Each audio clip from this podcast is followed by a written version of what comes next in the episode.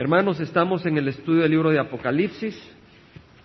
Estamos en el capítulo número dos, en el mensaje del Señor Jesucristo a la iglesia de Pérgamo. Pérgamo quiere decir citadela, eh, fortaleza, cuartel. Es lo que quiere decir Pérgamo. Y la iglesia de Pérgamo, el pueblo de Dios que estaba en Pérgamo, y dice, escribe al ángel de la iglesia en Pérgamo, no dice de Pérgamo, porque ya estudiamos el domingo pasado que la iglesia no es de Pérgamo, no es de Costa Mesa, no es de Roma, no es de Orange, es de Cristo. Entonces, aquí le está escribiendo al pastor de la iglesia, del cuerpo de Cristo en Pérgamo, y dice, el que tiene la espada aguda de dos filos, dice esto, nuestro Señor Jesucristo tiene la espada aguda de dos filos, que es la palabra de Dios que es más cortante que cualquier espada de dos filos, es viva y eficaz y más cortante que cualquier espada de dos filos, y penetra hasta la división del alma y del espíritu, de la coyuntura y de los tétanos, y es capaz de revelar las intenciones y los pensamientos del corazón. Y vimos que esa palabra de Dios separa, trae separación, trae separación en familias, trae separación en nuestro corazón y separa al pueblo de Dios y lo santifica y lo separa del mundo y le dice, yo sé dónde moras, dónde está el trono de Satanás. Ahí había mucha actividad. Guardas fielmente mi nombre y no has negado mi fe aún en los días de Antipas, mi testigo, mi siervo fiel que fue muerto entre vosotros, donde mora Satanás. Habían sido fieles aún en medio de la persecución. Muy interesante, ayer viendo esta película de Corrie Ted Boom, vimos cómo estos cristianos protegieron a los judíos por amor a Dios. Y terminaron yendo a un campo de concentración y ahí murieron, pero Cory no murió, pero tuvo que aprender a amar a su enemigo, donde fueron abusadas y maltratadas. Ve, ella fue un verdadero testigo del Señor Jesucristo. No tuvo un programa en la televisión en ese tiempo, no tuvo una gran turba de gente aplaudiéndole sus mensajes, pero en sufrimiento aprendió a amar a Jesús y amar a su enemigo, porque eso es lo que es amar a Jesús. Jesús nos enseña a amar a nuestro enemigo y no podemos solos, necesitamos la gracia del Señor. Ahora, amar a nuestro enemigo no quiere decir ser títere de nuestro enemigo, quiere decir ser siervo de Cristo. ¿Entendemos la diferencia? Ahora dice acá el Señor, tengo unas cosas pocas contra ti, pero tienes ahí a los que mantienen la doctrina de Balaam que enseñaba a Balac a poner tropiezo ante los hijos de Israel, a comer cosas sacrificadas a los ídolos y a cometer actos de inmoralidad. Así tú también tienes algunos que de la misma manera mantienen la doctrina de los nicolaitas. Está diciendo acá, tienes a los que mantienen la doctrina de Balaam. Ahora, Balaam no realmente estaba agarrado de una doctrina religiosa, se está refiriendo a que Balaam tenía cierta práctica y que esa práctica consistía en enseñarle a alguien a ponerle tropiezo al pueblo de Dios. Y ese tropiezo consistía en comer cosas sacrificadas a ídolos y a cometer actos de inmoralidad. Y le dice, así tú también tienes algunos que de la misma manera le ponen tropiezo al pueblo de Dios que algunos que de la misma manera mantienen la doctrina de los nicolaitas. En otras palabras, la doctrina de los nicolaitas era un tropiezo para el pueblo de Dios. Y al Señor Jesucristo no le gusta que el pueblo de Dios sea tropezado. Él nos ve como sus niños y no, no le gusta que entre el tropiezo de sus niños. Pero es interesante que la historia de Balaam y de Balac está en el Antiguo Testamento, en el libro de Números, en el capítulo 22. Y esa historia nos habla de una situación que ocurrió 1500 años antes de que se escribiera el libro de Apocalipsis. 1500 años antes y Jesucristo se acordaba de Balaam y de Balac como algo reprochable, como algo desagradable, como algo odioso en su manera de actuar. Imagínense, hermanos, que el Señor Jesucristo piense de nosotros así, sería terrible, ¿no? Imagínense. 1500 años y el Señor, cuando pensaba en Balaam y en Balac, pensaba en algo reprochable, algo desagradable. Leamos entonces si al Señor le causó tanta tanto desagrado, le causó tanta, tanta repulsión lo que hizo Balak y Balaam. Leamos un poco. Está en el capítulo 22 del libro de Números. Podemos buscarlo, lo tenemos, hermanos. Dice en el capítulo 22 de, Números, en número 22, uno dice, después partieron los hijos de Israel, el pueblo de Israel iba a entrar a la tierra prometida, había salido de Egipto, había pasado por el desierto donde habían andado de vagabundos por 40 años, de errantes, y ahora iban a entrar a la tierra prometida, habían pasado alrededor de Moab, que quedaba al sureste de la tierra de Israel, no atravesaron Moab, sino que pasaron alrededor. Y cuando pasaron por el norte de Moab, los amorreos estaban viviendo ahí y Israel pidió permiso para pasar por ahí, pero los amorreos no quisieron darle permiso, sino que salieron para enfrentarse con el pueblo de Dios en batalla y no se daban cuenta que se estaban enfrentando con el Dios del pueblo de Dios y los destruyeron. Entonces el rey de Moab, Balak, al ver esa situación le entró miedo, al ver que era un pueblo tan poderoso que había venido desde Egipto. Y aunque el pueblo de Israel no entró en, Moab, ellos querían deshacerse del pueblo de Dios. Les daba miedo, era un pueblo muy poderoso y así pasa en el mundo. ¿Verdad? El enemigo quiere deshacerse del pueblo de Dios. Y estamos viviendo en los últimos días. No es coincidencia, hermanos, todo lo que está ocurriendo. Después de que el pueblo de Israel fue destruido por Roma en el año 70, de acuerdo a las profecías de nuestro Señor Jesucristo, el pueblo anduvo errante. Y en este siglo, hace 50 años, 6 millones de judíos fueron sacrificados. 6 millones, imagínense. Ellos le dijeron a Jesucristo, caiga sobre nosotros tu sangre.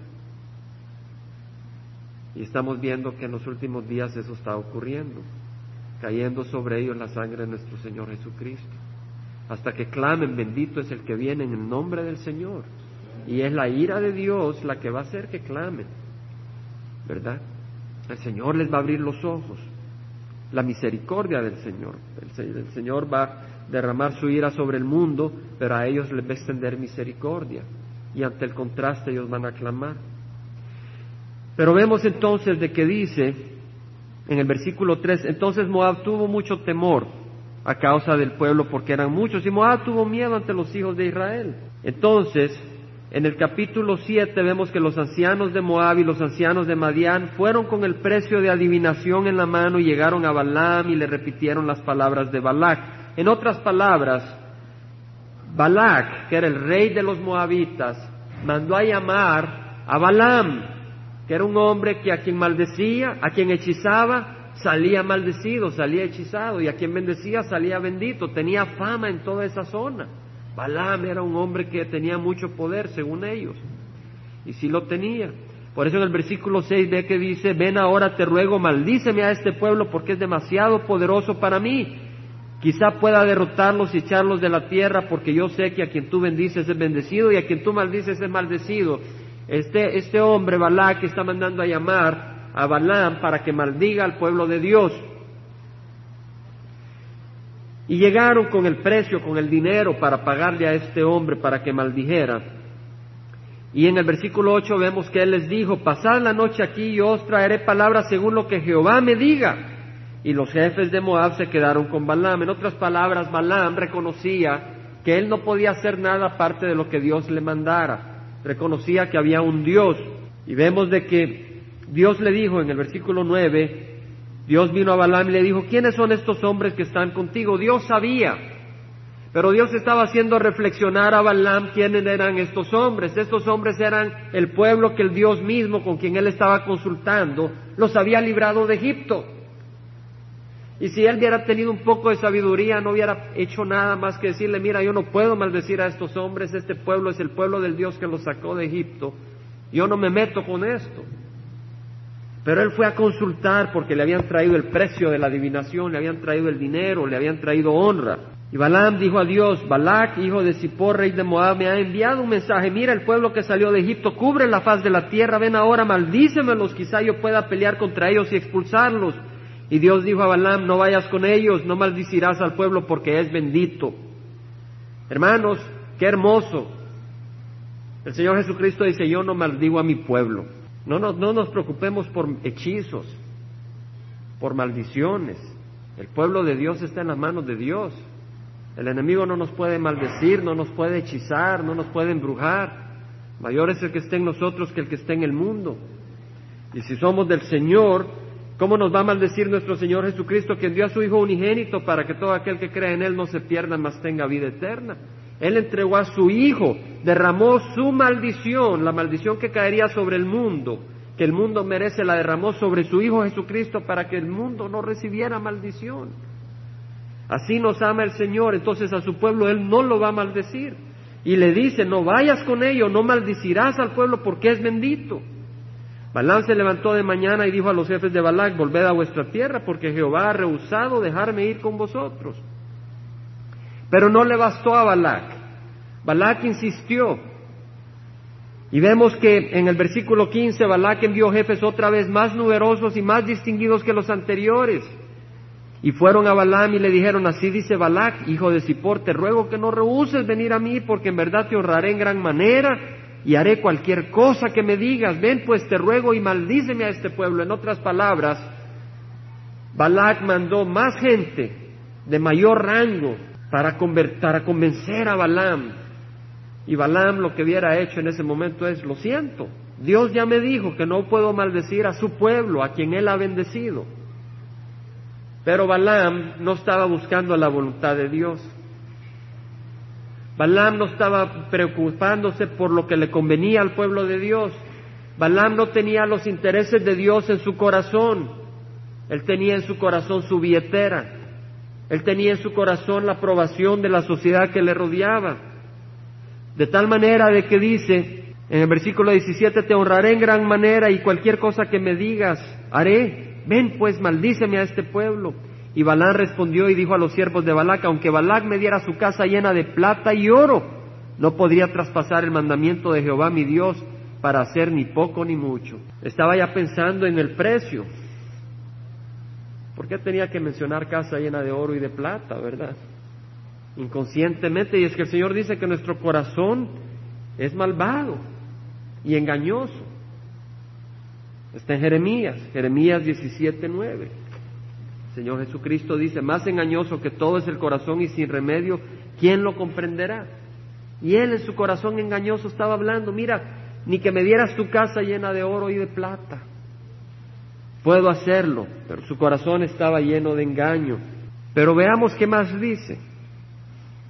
Dice, os ruego que permanezcáis aquí también esta noche y sabré qué más me dice Jehová.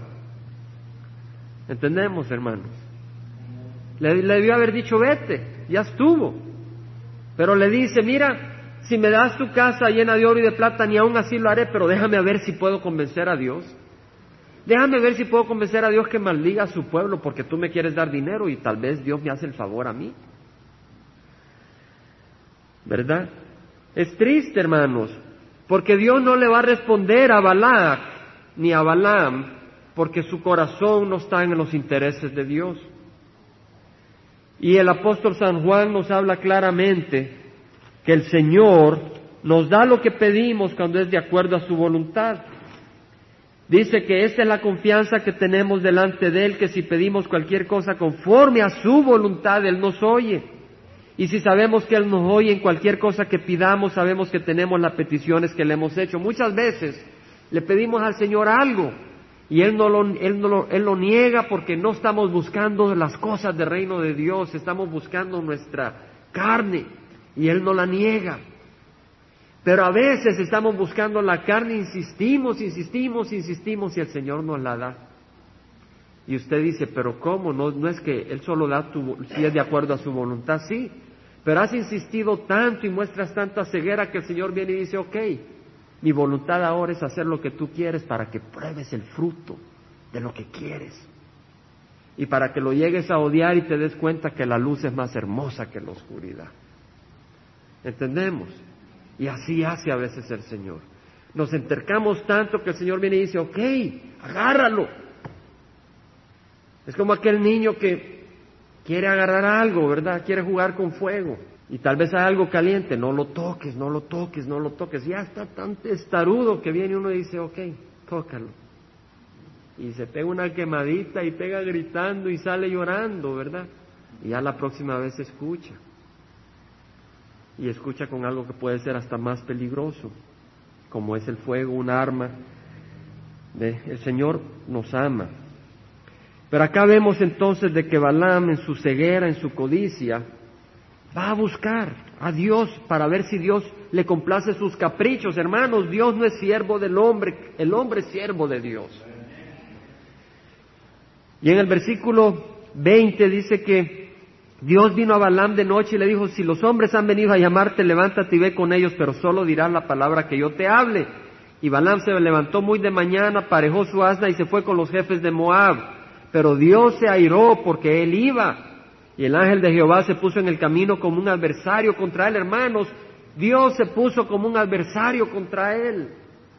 Le dijo, vete, pero se puso como un adversario por su necedad. Y podemos leer que viene y el, y el, asna, el asno, ahí va Balán sobre su asno, y de repente se desvía del camino y se va al campo. Y viene Balán y agarra el lazo y le empieza a pegar al asno. Pobrecito, ¿verdad? Y de repente van pasando por una zona donde hay dos paredes, ¿verdad? Viñedos. Y en lo que va pasando aparece el ángel del Señor. Pero Balaam no lo ve, pero el asna sí lo ve. Y entonces se hace hacia la derecha. Y en lo que se hace hacia la derecha le contamina el pie contra la pared. Y ahí viene Balaam y le vuelve a pegar al asna con toda su fuerza.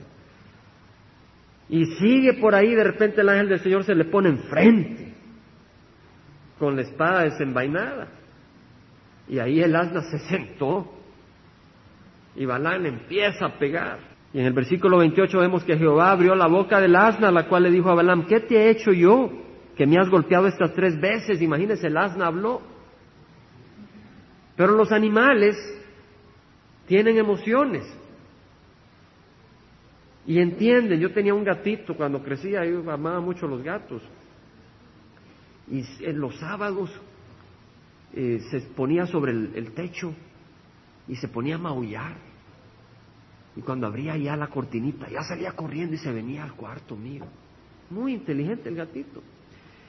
Y el Señor acá al asna le dio habilidad de hablar. Y el Señor puede. Y le dice, ¿qué te he hecho yo que me has golpeado estas tres veces? Y Balán respondió al asna, porque te has burlado de mí. Ojalá tuviera una espada en mi mano que ahora mismo te mataba. Y ahí hubo una gran conversación. Y en el versículo 31 veamos, dice que Jehová abrió los ojos de Balaam. La asna tenía los ojos abiertos. Un animal tenía los ojos abiertos, pero Balaam los tenía cerrados. Espiritualmente. Estamos hablando espiritualmente. ¿Por qué Dios le abrió los ojos a un asna y no a Balaam? Porque Balaam estaba cubierto de codicia. El asna no. El asna era un animalito. Y el Dios le abrió sus ojos. Pero Balaam estaba tan envuelto en su codicia que Dios le cerró los ojos a las cosas espirituales. Y es importante esto, hermanos, porque realmente Faraón en su necedad se entercó y el Señor le endureció la cerviz y lo convirtió en objeto para mostrar el poder de Dios contra él. El hombre que después de mucha reprensión endurece la cerviz, de repente será quebrantado y sin remedio. A veces nos entercamos en nuestra codicia, a veces nos entercamos en nuestra envidia y tenemos envidia contra fulanito o contra fulanito. A veces tenemos racismos contra alguien, a veces tenemos odios contra alguien, a veces tenemos ambiciones por algo, a veces tenemos ah, cosas y el Señor nos advierte, pero no queremos oír al Señor. Estamos tan tercos que viene el Señor y nos endurece la cerviz. Y es peor, es peor. En el libro de lamentaciones, que escribió Jeremías después de la caída de Israel.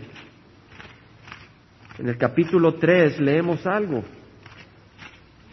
sobre el mismo tema. Capítulo 3, versículo 61. Jeremías dice, has oído sus oprobios, oh Jehová, todas sus tramas contra mí. A Jeremías lo habían metido en un pozo, lo habían golpeado, lo habían maltratado por, por ser fiel al Señor y aquí se está quejando. Y dice los labios, 362, los labios de mis agresores y sus murmuraciones están contra mí todo el día, se sienten o se, se levanten, míralos, yo soy objeto de su, de su canción de burla. Tú les darás su pago, oh Jehová, conforme a la obra de sus manos, les darás dureza de corazón. Hermano, eso es lo peor que puede ocurrirle. Que el Señor te endurezca el corazón, porque entonces si el Señor te endurece el corazón no te puedes arrepentir. Y entonces lo único que recibes es la ira de Dios, pero eso no es para el pueblo de Dios, es para el no creyente. Pero si tú como creyente endureces tu corazón, el Señor te va a llevar, porque ya no te puede usar. El Señor necesita siervos flexibles. Le dice Jeremías, les darás dureza de corazón, tu maldición será sobre ellos, los perseguirás con ira y los destruirás de debajo de los cielos de Jehová. Y en los últimos días vemos de que el mundo maldice a Dios en vez de arrepentirse, porque Dios les endurece el corazón. Pero es interesante que si el Señor nos ha estado hablando, el Señor en segunda de Corintios capítulo 6 versículo 2 dice que en el tiempo propicio te escuché. En el día de salvación te socorrí. Pero uno dice, ¿cuándo es el tiempo propicio? Tengo este problema. Estoy siendo afligido en esta área. ¿Cuál es el tiempo propicio? Y el Señor dice, ahora es el tiempo propicio. Hoy es el día de salvación. Entonces clama, clama al Señor para que te dé victoria en esa área. Clama al Señor, porque dice, hoy es el día de tu salvación. Siguiendo con esto, como estamos leyendo en, en números, Después de esta situación, Balaam le ofreció al ángel de Jehová, bueno, me regreso, pero el ángel de Jehová le dijo, no, continúa, ahora vea lo que fuiste. Y llegó Balaam y dijo a Balaam, a Balac en capítulo 23, construyeme aquí siete altares y prepárame aquí siete novillos y siete carneros. Y Balac hizo tal como Balaam le había dicho, y Balac y Balaam ofrecieron un novillo y un carnero en cada altar. Pero en el versículo 5 vemos de que Jehová puso palabra en la boca de Balaam. En otras palabras, Balaam llegó a donde Balac. Y ahora fue Dios quien le puso su palabra. Y en el versículo 7 dice, comenzó su profecía y dijo, desde Aram me ha traído Balac. Balaam está diciendo, desde Aram, de donde yo vivo, me ha traído este rey, rey de Moab, desde los montes del oriente, ven y maldíceme a Jacob, ven y condena a Israel. Es lo que le vino a decir a Balaam.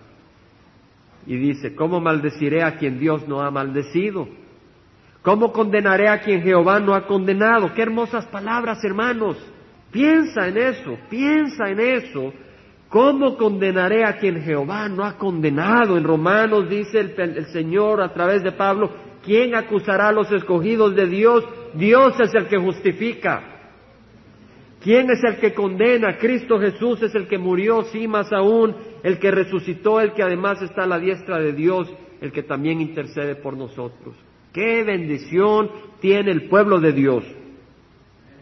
Y dice, porque desde la cumbre de las peñas lo veo y desde los montes lo observo, y aquí es un pueblo que mora aparte. El pueblo de Dios mora aparte. Está en el mundo, pero está aparte del mundo, no es parte del mundo y no será contado entre las naciones. El pueblo de Dios no va a ser juzgado con las naciones, el pueblo de Dios va a ser arrebatado. Y no se va a sentar a ser juzgado, no va a estar ante el mismo trono de juicio que el pueblo de las naciones. Nosotros seremos juzgados en cuanto a nuestras obras para nuestro, nuestro premio, pero no para salvación. Ya somos salvos por la sangre de Cristo Jesús. Dice, ¿quién puede contar el polvo de Jacob? O numerar la cuarta parte de Israel, muera yo la muerte de los rectos y sea mi fin como el suyo. En otras palabras, aquí Balaam dice que los judíos son rectos, eran torcidos, pero eran rectos porque en su fe siguieron a Dios. Así nosotros por nuestra fe seguimos a Dios. Entonces aquí estaba Balaam que iba a maldecir al pueblo de Dios y no pudo. Dice la palabra del Señor, ninguna, alma ninguna arma forjada contra ti prosperará y condenarás toda lengua que se hace contra ti en, juicio. Esa es la herencia de los siervos de Dios y su justificación viene de mí, declara Jehová. Pero después de esta bendición viene Balac y le vuelve a decir a Balaam, mira, te voy a llevar a esta colina, tal vez desde aquí lo maldices. ¿Qué debió haber hecho Balaam? Irse. Pero lo siguió y de nuevo buscó a Dios. ¡Qué ceguera! ¿Entendemos, hermanos? ¡Qué ceguera! Vuelve a buscar a Dios para ver si Dios no iba a maldecir al pueblo de Dios. Y dice en el versículo 14, capítulo 23, los llevó al campo de Sofim sobre la cumbre de Pisga y edificó siete altares y ofreció un novillo y un carnero en cada altar. Y él dijo a Balac, ponte aquí junto a tu holocausto mientras voy allá a encontrarme con Jehová. Supuestamente iba a buscar de nuevo la maldición del pueblo de Dios, y en el versículo 18 dice que comenzó su profecía y dijo, levántate Balac y escucha, dame oídos, hijo de Zippor. Dios no es hombre para que mienta. Hermanos, Dios no es hombre para que mienta. Él ha prometido bendiciones. Él ha prometido que Él no va a condenar a su pueblo. Y Él nos ha dado promesas y debemos de abrazar esas promesas. Hermanos, no depende de nosotros, depende de Él. No depende de que seamos dignos, depende de que Él es digno. Agarrémonos de las promesas del Señor, pero el Señor quiere ver si nuestro corazón está con Él o no. No es nuestra habilidad, no es nuestra santidad en el sentido de que tengamos halos de santulones, es si nuestro corazón está para amar a Dios o para amar al mundo. Y si nuestro corazón está para amar a Dios, Él nos va a agarrar en sus brazos, porque el enemigo nos odia y Él nos tiene que agarrar en sus brazos y defendernos de la lucha tenaz que nos rodea. Pero Dios no es hombre para que mienta, ni hijo de hombre para que se arrepienta. Lo que ha dicho, no lo hará. Ha hablado y no lo cumplirá. Mira, he recibido orden de bendecir. Si Él ha bendecido, yo no lo puedo anular. Dios ha bendecido a su pueblo. Dios ha dicho que aquel que empezó la obra es fiel para terminarla en el día de Cristo Jesús. En Filipenses. Y si Él ha prometido eso, Él no es hombre para que se arrepienta, ni para que mienta. Y lo que ha dicho lo hará. Y en Judas, en la carta a Judas, podemos leer esas palabras hermosas como miel para mi corazón, versículo 24, aquel que es poderoso para guardaros sin caída y para presentaros sin mancha en presencia de su gloria con gran alegría. Él es poderoso para presentarte sin mancha ante su presencia, al único Dios nuestro Salvador, por medio de Jesucristo, sea gloria, majestad, dominio y autoridad antes de todo tiempo y ahora por los siglos. Amén. Que el Señor sea el centro de lo que buscamos. No grupos, no fama, no casas, pero Cristo y su reino. Y su reino. Y vemos de que en su ceguera vuelve otra vez a buscar a que Dios maldiga al pueblo de Dios este Balaam en su ceguera. ¿Qué es lo que lo tenía ciego, hermanos? La codicia. Y así como la codicia tenía ciego a Balaam, otras cosas nos pueden cegar. Y es triste. Ahora, hermanos, ¿qué quiere decir Pérgamo? A ver si se acuerdan. Alguien apuntó por ahí. Fortaleza, cuartel, citadela. Hermanos, interesante. Si nos damos cuenta, el pueblo de Dios es una fortaleza. Porque si Dios está por nosotros, ¿quién contra nosotros? Es una fortaleza, entonces el enemigo no nos puede atacar por afuera, ¿cierto? No nos puede atacar por afuera. Si nosotros tenemos una puerta y esa puerta es Cristo Jesús, el enemigo no puede entrar por Cristo Jesús. Pero sí puede entrar si nosotros le abrimos la puerta a Satanás. Y eso es lo que empezó a pasar en la iglesia de Pérgamo. Eso fue lo que empezó a pasar, porque si nos recordamos, en Apocalipsis 2, dice, pero tengo unas pocas cosas contra ti, porque tienes ahí tienes ahí adentro de la iglesia los que mantienen la doctrina de Balaam, que enseñaba a Balac a poner tropiezo ante los hijos de Israel. Tienes adentro de la iglesia gente que pone tropiezo al pueblo de Dios. ¿Entendemos? Ahora, interesante, hermanos, que si vamos al capítulo 25, vamos a ver lo que hizo Balaam.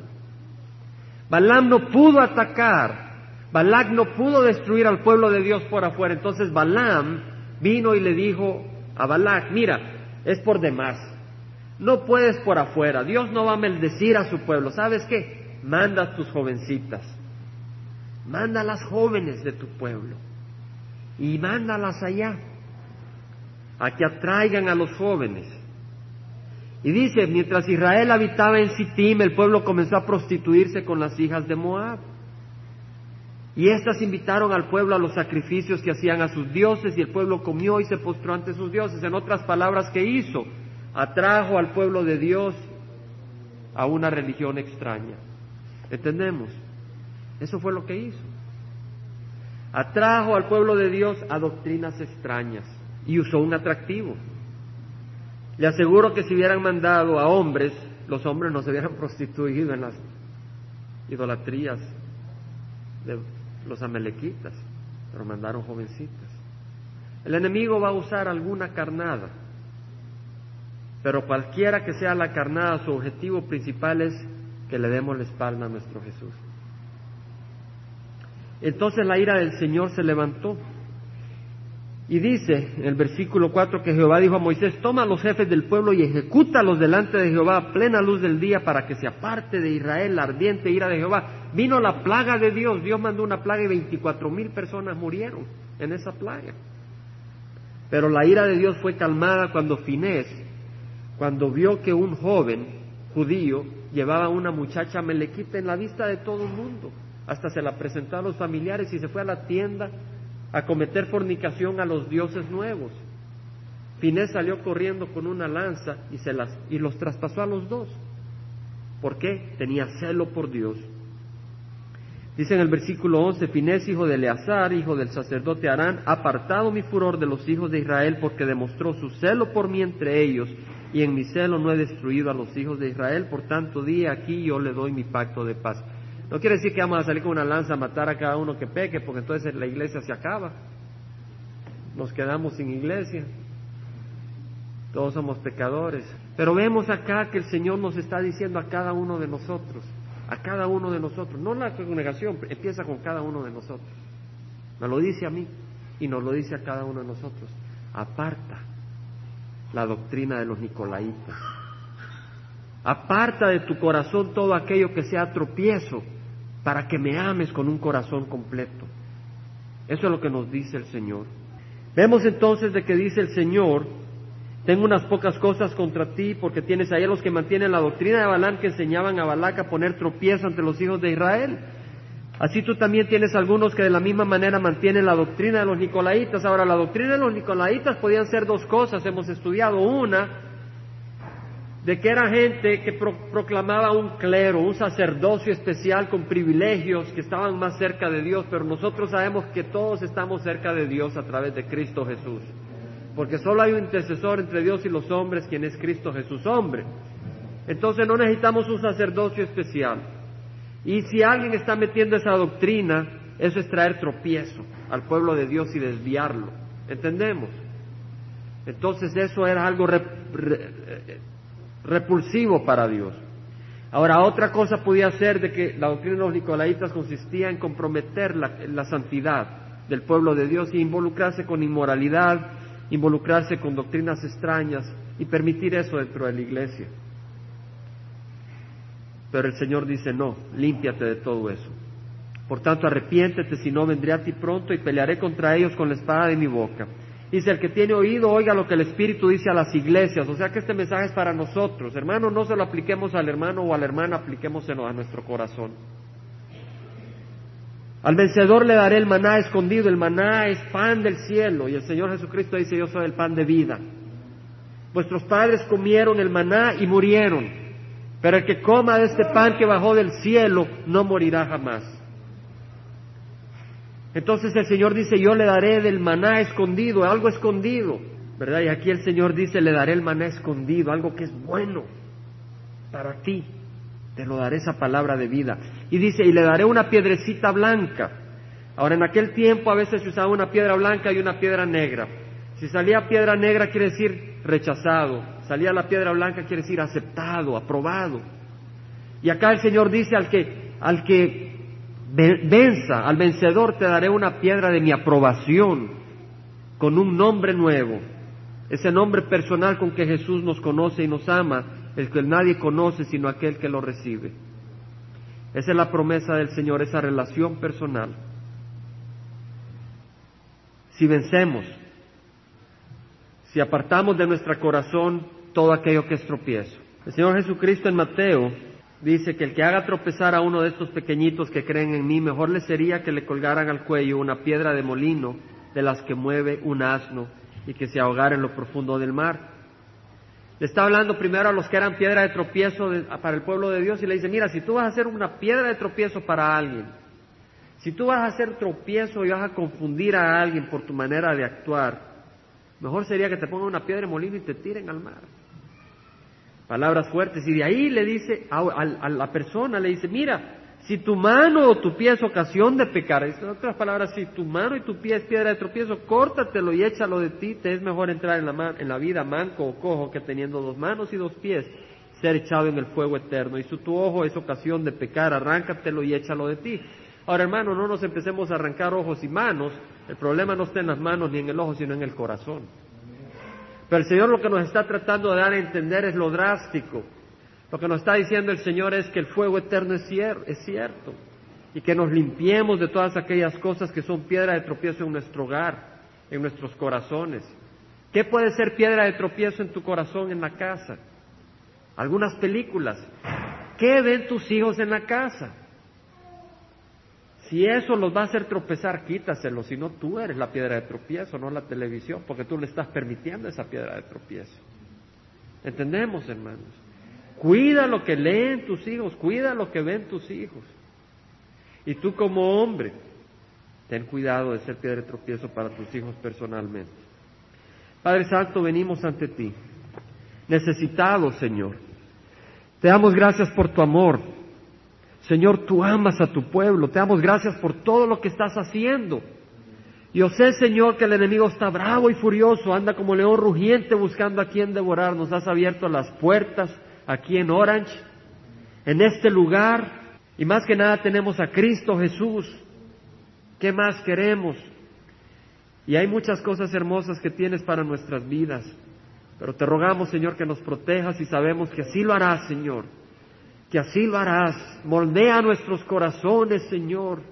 Quita de nuestra cabeza tonterías, niñerías, tonterías, Ayúdanos a pensar ya con madurez. Gracias por esta iglesia, Señor. Es un pueblo muy hermoso. Gracias por este pueblo tan precioso, más precioso que el oro, Señor, que tú tienes acá en Orange. Cada uno precioso. Ten misericordia, Señor. Ten misericordia, Señor. Bendice a tu pueblo, Señor. Sea honrado y glorificado en nombre de Cristo Jesús. Amén.